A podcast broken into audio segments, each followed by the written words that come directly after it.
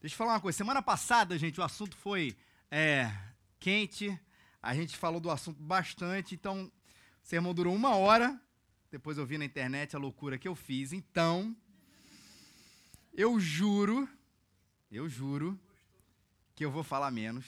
Desde que vocês jurem para mim que vocês vão prestar atenção. Tá bom, gente? Vocês juram? Então vamos abrir a Bíblia, Mateus capítulo 5, versículo 33 a 37. Então, você precisa de uma, é só você é, levantar uma das suas mãos, tá? Para você é, é, receber onde você está.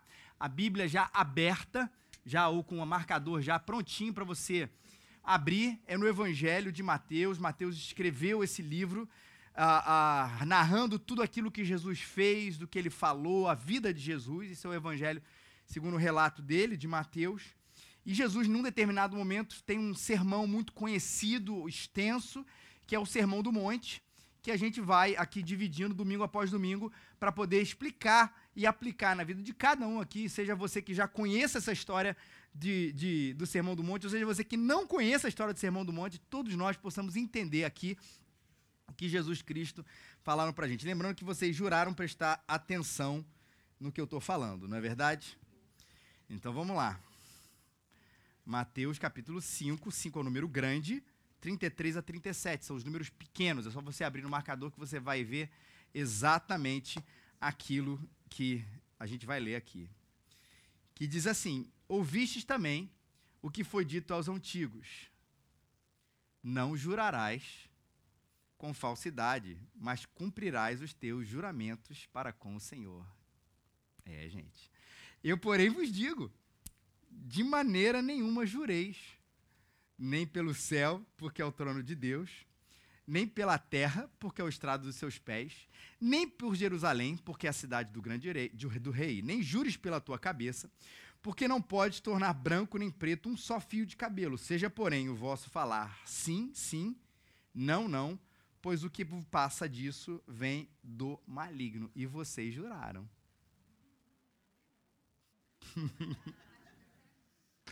Mas eu também, gente. Então vamos entender aqui, porque senão é um pecado duplo. Eu ainda induzir vocês ao pecado. Vamos entender hoje um pouquinho do que Jesus realmente quer dizer aqui. Às vezes fica uma. Eu lembro que a criança adolescente fica assim, o criança ou adolescente não jura. Aí você promete, você fala um monte de coisa, né? Porque é pecado, é acordo com esse texto. Mas vamos entender o que Jesus está dizendo aqui, tá bom? Vamos voltar um pouquinho para a gente entrar naquilo que é, é, é o que Jesus disse aqui há dois mil anos atrás. Você já reparou como hoje e essa é a questão, é o centro de tudo, mas a gente vai começar por aí. A palavra das pessoas perdeu a credibilidade? A palavra das pessoas perdeu totalmente a, a, a sua confiabilidade. Pensa numa reforma de uma casa. E aí, a pessoa que está aí fazendo a reforma, pode ser o pedreiro, pode ser o arquiteto, ele fala o seguinte para você: em 30 dias, eu não preciso nem terminar, vocês já riram, né? Em 30 dias, a casa está pintada, o seu banheiro está entregue, tranquilo. Você já fala assim, 30 dias, então vai ser 60. Não é isso? E ainda diz: olha, eu estou te dando esse prazo para eu poder te dar uma folga. Porque a senhora ou o senhor vão se surpreender. Eu sou caprichoso, não sei o quê. Aí o cara que não tem filho, os filhos morrem, o cara que não tem mãe, a mãe morre, o cara que, que mora do seu lado perde a condução, e aí você sabe que esse 30 vira 60, 80, 90, 120 dias. Você vai no restaurante, seu prato está demorando, e aí você vai reclamar ali com o garçom ou com o maître, o que, que ele diz? Olha, já falei com a cozinha, eles disseram que você é o próximo. Você acredita? Você liga para o delivery.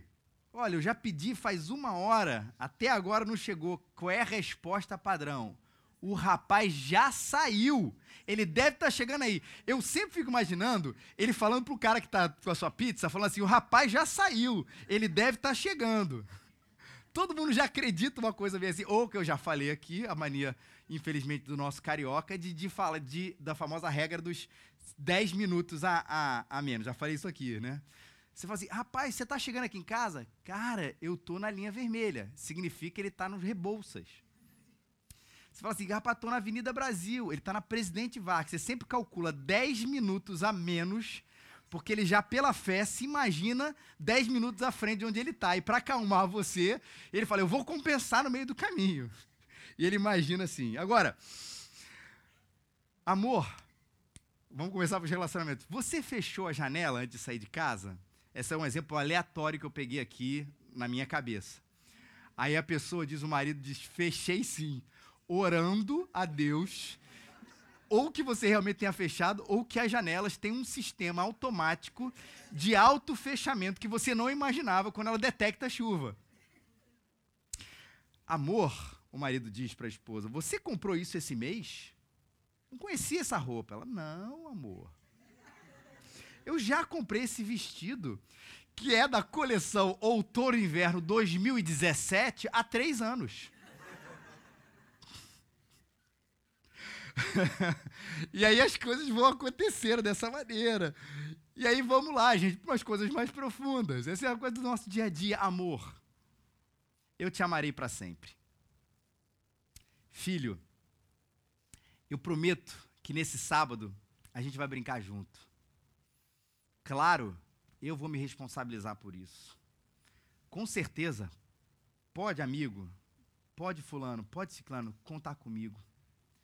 E a pessoa diz: quando eu assumo um compromisso, eu vou até o final.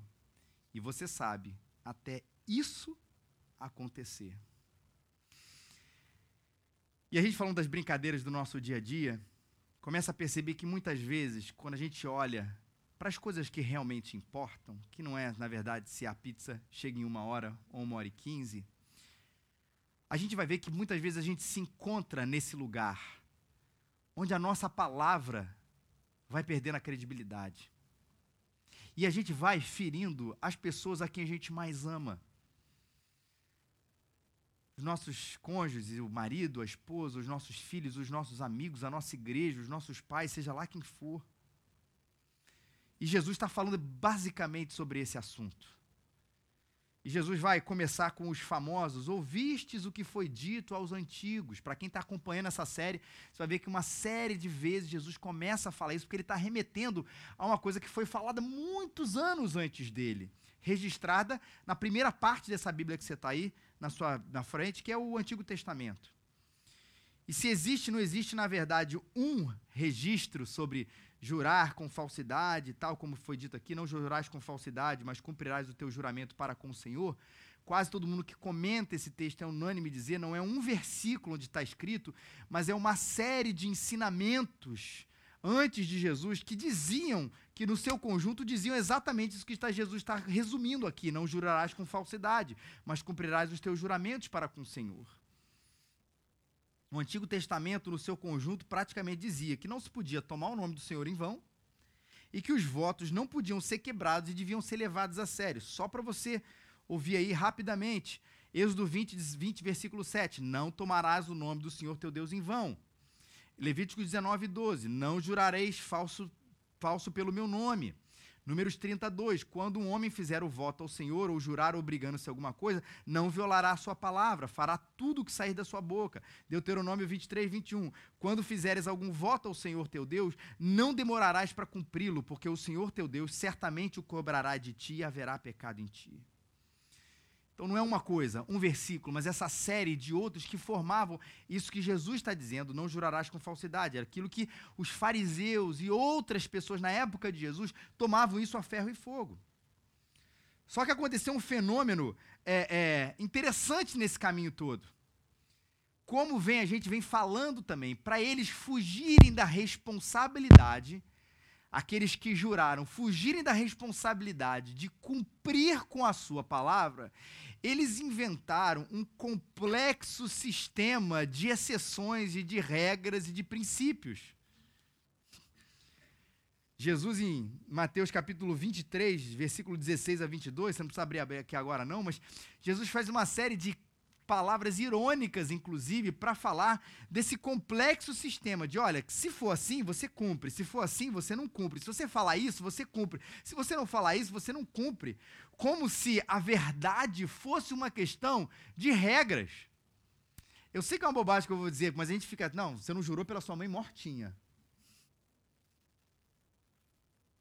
Você não falou a palavra X. Eu, quando era criança, tinha isso. Eu, a gente saía do nosso, do nosso tinha uma poltrona na, na casa dos meus pais, que a gente estava vendo televisão, né? Nos, quatro, nos cinco canais que existiam na televisão aberta, que a gente nem chamava de televisão aberta, a gente chamava de televisão. A gente ia, na hora que ia pegar alguma coisa, eu tinha que falar, não pega meu lugar. Se eu não falasse, não pega o meu lugar, minha irmã podia pegar.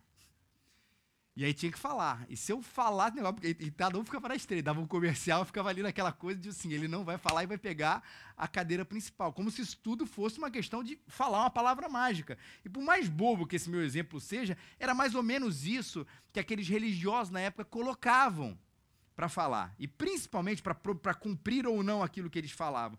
E principalmente quando se usasse a palavra Deus. Ou seja, se eu não usar bem, se eu não usar a palavra Deus no meu voto, ou no meu juramento, ou na minha promessa, eu não fico tão obrigado assim. E aí eu me safo do que eu disse que eu ia fazer, porque eu não coloquei Deus no meio. Por exemplo, me empresta dinheiro? Aí ele falava assim: Olha, eu dou a minha palavra em nome de Deus que eu vou te pagar no mês que vem. Pronto. Aí o cara se sentiu obrigado. O religioso ali se sentiu obrigado. Mas, se ele falasse: Você me empresta o dinheiro e eu lhe dou a minha palavra em nome de Jerusalém, que eu lhe pago no mês que vem, no coração dele, e só no coração dele, dele para ele mesmo, ele se sentia desobrigado. Olha que loucura. Um grande estudioso desse texto, Donald Carson, ele diz o seguinte: se a pessoa jurasse por Jerusalém, não estava fazendo isso em nome de Deus. E aí a pessoa estaria isenta de cumprir os votos. Mas ele diz, comentando esse momento, esse texto, mas se a pessoa jurasse em direção a Jerusalém, ela teria de cumprir os votos.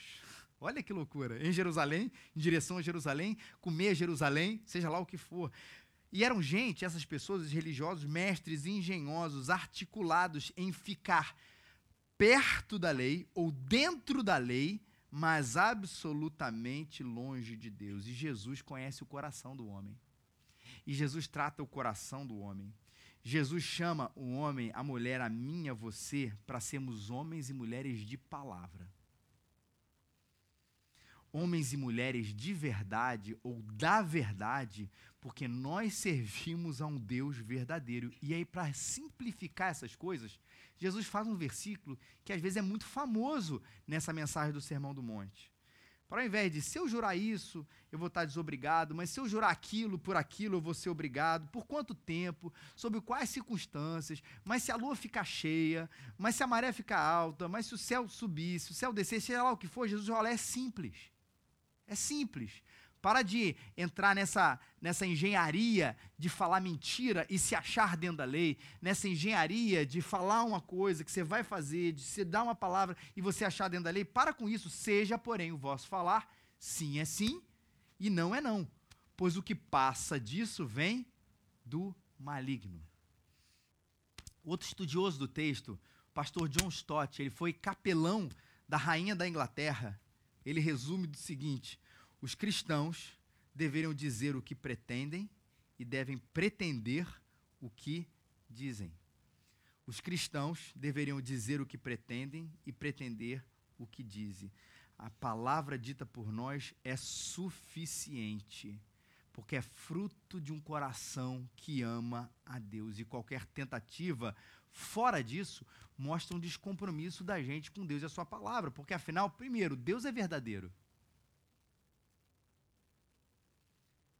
E a mensagem que deles ouvimos e vos anunciamos é esta: Deus é luz e não há nele treva alguma. O Espírito é o Espírito da verdade, o Espírito Santo. Quando, porém, vier o Espírito da verdade, ele vos conduzirá a toda a verdade. Jesus ele é o caminho, a verdade e a vida. Pilatos então perguntou: És tu és um rei? Então tu és um rei? Jesus respondeu: És tu que dizes que sou um rei. Foi para isso que nasci e vim ao mundo, a fim de dar testemunho da verdade. Todo aquele que é da verdade ouve a minha voz. E a palavra de Jesus, que é a palavra da Trindade, do Pai, do Filho e do Espírito Santo é a palavra da verdade. João 17, santifica-os na verdade, a tua palavra é a verdade. Portanto, gente, falar a verdade reflete um coração que ama um Deus que é verdade, e porque ele é verdade, ele ama a verdade. É simples e difícil assim. Mas, Felipe, isso quer dizer que eu não posso fazer um juramento? Por exemplo, num caso de justiça, como algumas religiões, a partir desse texto, interpretam? Não é verdade. Porque se você reparar, tanto no, no Novo Testamento que é a parte da Bíblia que vem a partir de Jesus Cristo, e na primeira parte, antes de Jesus, você tem exemplos aqui de juramentos. Quer ver uma pessoa? Paulo. Invoco a Deus por minha testemunha de que foi para vos poupar que não voltei mais a Corinto. Quando ele está invocando a Deus por testemunha, ele está fazendo o que, gente? Um juramento solene. Isso é Paulo fazendo. No Antigo Testamento, Deus mesmo jurou por mim mesmo jurei, diz o Senhor, porque fizeste isso, não me negaste teu filho, teu único filho. Esse pergunta, por que, que Deus jurou? A palavra de Deus não é verdade? O John Stott, esse, esse homem que eu falei, que foi capelão da rainha da Inglaterra, ele disse que Deus jurou não foi por causa da sua palavra, que é variável, mas foi por causa da nossa própria incredulidade. Como se ali ele tivesse. Tudo que eu falo é verdade. Mas ele, por causa da nossa incredulidade, precisava usar quase com um segmento nosso, onde parece que a nossa palavra nesses momentos tem um peso maior, né? Para falar e exemplificar para a gente que aquilo que ele fala, independente se ele diz juro ou não, é absolutamente verdade. E a gente vê esse exemplo se repetindo com Isaac, com Abraão, com José, com tantos outros personagens da Bíblia. O juramento se deve à falsidade humana. Ambos foram permitidos por lei, mas nem seriam necessários caso a palavra da gente fosse sim, sim e não, não. Você entendeu isso? Você pode jurar nesse sentido aqui, que a gente está dizendo a, a, numa, na justiça ou coisa parecida, jurar a bandeira. Eu lembro que quando eu tive meu serviço militar obrigatório, lembrei disso aqui agora, e na hora que tinha que jurar, não sei o que, pela bandeira, eu na hora levantei e falei, Tipo assim, escondi o rosto e falei, eu não vou jurar. E não é isso. Ele está falando sobre o peso da nossa palavra, que deve ser feita, deve ser reativada como uma coisa de fato poderosa. E a minha pergunta para você: qual é o peso da sua palavra? Qual é o peso da sua promessa? E para ela ter peso, você precisa ligar, lidar com o problema da inverdade. Eu vou chamar inverdade de inverdade mesmo, você vai entender por quê que eu estou colocando em verdade com três, três tópicos aqui para gente. Lide com o problema da inverdade, primeiro, a partir do referencial da mentira. Acredite, as pessoas percebem e sabem que você mente. Você conhece gente assim? Só ele acha que ninguém, que ninguém sabe que ele é mentiroso? Pessoas sabem. E a palavra e as promessas ficam em absolutamente discreto. Você não faz negócio, você não tem relacionamento, você não tem uma amizade real quando você sabe que a pessoa vive mentindo, porque a palavra dela, a promessa dela não tem peso. E estou encaixando isso dentro do problema da inverdade. Dentro do problema da inverdade, você tem a mentira. Dentro do problema da inverdade, você tem uma outra coisa que é ruim também, que é o tal do exagero. As pessoas percebem e sabem do nosso exagero. Sabe aquele exagero que a gente faz e fala para mostrar alguma coisa que nós queremos dizer a respeito de nós mesmos? Todo mundo me aplaudiu. Todo mundo gosta de mim. Todo mundo faz. Todo mundo, olha só, as pessoas. Oh, rapaz, não tinha uma pessoa, piscou. Sabe quando você começa aquela. E todo mundo faz aquela cara de paisagem. É, é. Só ela não sabe que todo mundo sabe que aquele exagero é uma bobagem. E aí você leva, tem crédito quando a pessoa diz, você fala assim, olha, deixa eu fazer uma pergunta, vou dar um exemplo, questão numérica. Quantas pessoas tinham lá? Você já até faz um cálculo. Fala assim, tinha 200. Você fala assim, deve ter sido umas 120.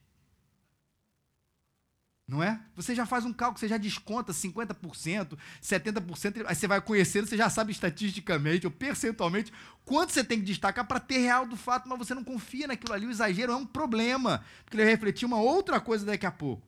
E o descompromisso, debaixo da inverdade, a mentira, o exagero e o descompromisso, que as pessoas também percebem sabem. Ih, rapaz, não deu para chegar na hora. Por quê? Furou o pneu do trem. Porque caiu a árvore na ponte em Niterói. Aí você vai, você sabe, pode contar o que for. Poxa, o, o, o, o X-Men destruíram ali a ponte, você não vai acreditar. Aí quando uma coisa acontece, tem uma história plausível, do tipo, cara, houve um assalto aqui na Avenida Brasil, ainda assim que o negócio de plausível, você fica desconfiado. Você sabe que ele vai inventar alguma coisa para não chegar na hora, para dizer que não deu, para sempre colocar uma desculpa, sempre falar aquilo. Não tem peso a promessa dele. Você fala assim, não conta. Se você precisa para trabalho, você às vezes conta com duas pessoas. Você já sabe que você tem que contar com ela por algum motivo, você tem que chamar aquela pessoa para fazer aquele trabalho por um motivo X, mas você já sabe quem vai fazer é, é o número dois, porque você vai chegar atrasado, não vai conseguir, ele dormiu tarde, a, o, o, filho passou mal, a, não sei o que aconteceu, teve um assalto. E esse aqui vai executar o fato. Agora, por que, que a gente faz isso? Primeiramente, porque a gente é mal mesmo. Existe maldade no nosso coração. A gente mente e a gente fala, fala as nossas inverdades porque a gente quer ganhar vantagem porque a gente quer conseguir alguma coisa. A gente mente, ou a gente a nossa palavra deixa de ter peso, porque existe covardia. Porque a gente diz sim, já sabendo que a gente vai dizer não lá na frente, que vai mudar de opinião lá na frente. A gente não tem coragem de falar na hora, poxa, não dá, não posso, não é possível, não é plausível. E aí a mentira, ou essas inverdades que eu falei construído dentro desses três tópicos aqui, é na verdade uma covardia nossa de dizer a verdade. E arrogâncias e inseguranças também, maldades, covardias, arrogâncias e inseguranças, e por isso a gente exagera.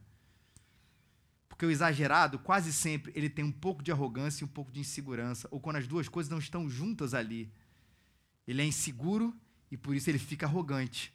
E a gente quer enfeitar o pavão de uma maneira que as pessoas acreditem que certas coisas são maiores do que aquilo que a gente.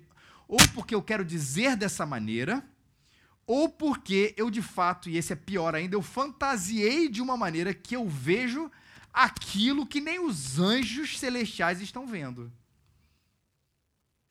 E eu fantasio dessa maneira, pela minha insegurança, pela minha arrogância, porque eu acho que minha identidade está em, em algum tipo de resultado que as pessoas têm que acreditar de mim. Que bobagem. Seu compromisso, primeiramente, é com Deus da Sua palavra. Por isso, viva na verdade, fala a verdade, e seja homem, e seja uma mulher de promessa. Deixa eu pegar isso aí, Lucas. Pode ligar isso para mim, por favor? Seja homem e seja mulher de promessa.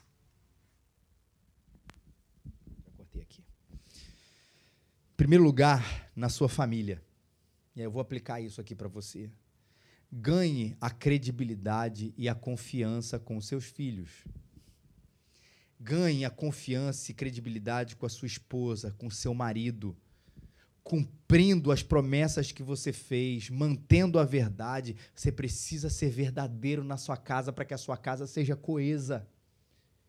E para que seu filho pare de de daqui a pouco, talvez dependendo da idade dele, ainda continue a acreditar em umas certas coisas, mas daqui a pouco, na adolescência, um pouquinho mais velho, ele já sabe, ih, papai falou, não vai cumprir. Mamãe falou, não vai cumprir. E eu já sei, quando eu peço para meu marido, ele não faz. Quando eu peço para minha esposa, não faz. E quando esse clima se estabelece, é muito complicado. É melhor dar um prazo longo mesmo. Olha, eu vou fazer, vou trocar essa lâmpada. Deve demorar uns seis meses. Enquanto a gente economiza luz, olha que coisa boa. Mas mantenha a sua palavra com seus amigos. Tem gente que a gente já sabe, esse aí não entrega nada. Esse aí vive de promessa. Esse a gente não pode contar com ele. Tem um momento que eu quero dizer para você, esse estigma já bate E posso dizer outra coisa infeliz para você, que todo mundo sabe do teu estigma, menos você. E é difícil alguém é, é, chegar para você e falar assim, rapaz, sabe o que eu não vou te dar? Para você pedir para você fazer isso? Sabe que eu sei que a gente vai marcar esse cinema semana, eu sei que você não vai? Porque todo mundo já acredita nisso, ninguém mais já confia em você. Aí você fica chateado, porque seu amigo tá dizendo. Mas ele tá querendo, na verdade, ajudar. Mas deixa eu te ajudar aqui. Veja se isso não é realidade. Veja se às vezes na brincadeira a gente não, as pessoas não deixam você perceber essa realidade. Na sociedade.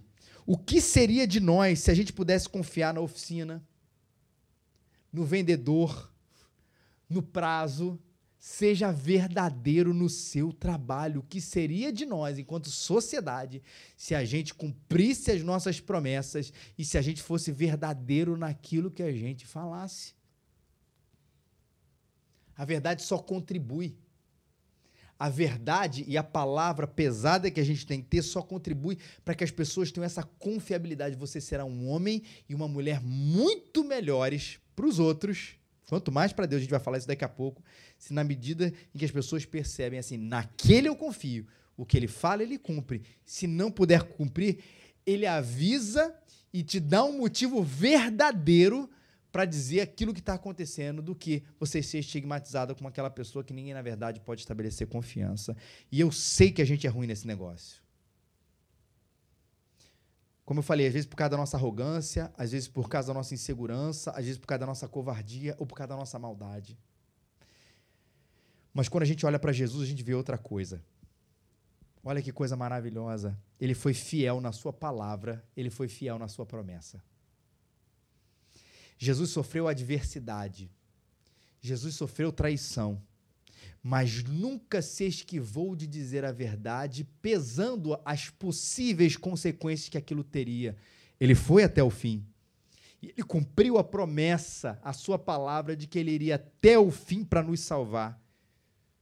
E fez isso por gente falsa como nós por gente que é o primeiro sinal de alguma retaliação ou coisa parecida, de que a gente acha que vai perder ou isso ou aquilo, a gente caminha para algum tipo de inverdade, como essa que eu tenho falado aqui. E sabendo que a gente era assim, ele foi verdadeiro, fiel e até o fim, sabendo que é impossível nós sermos reconectados com Deus, porque nós somos pecadores. Impossível a gente poder chegar até Deus pelos nossos próprios esforços, porque afinal nós somos rebeldes.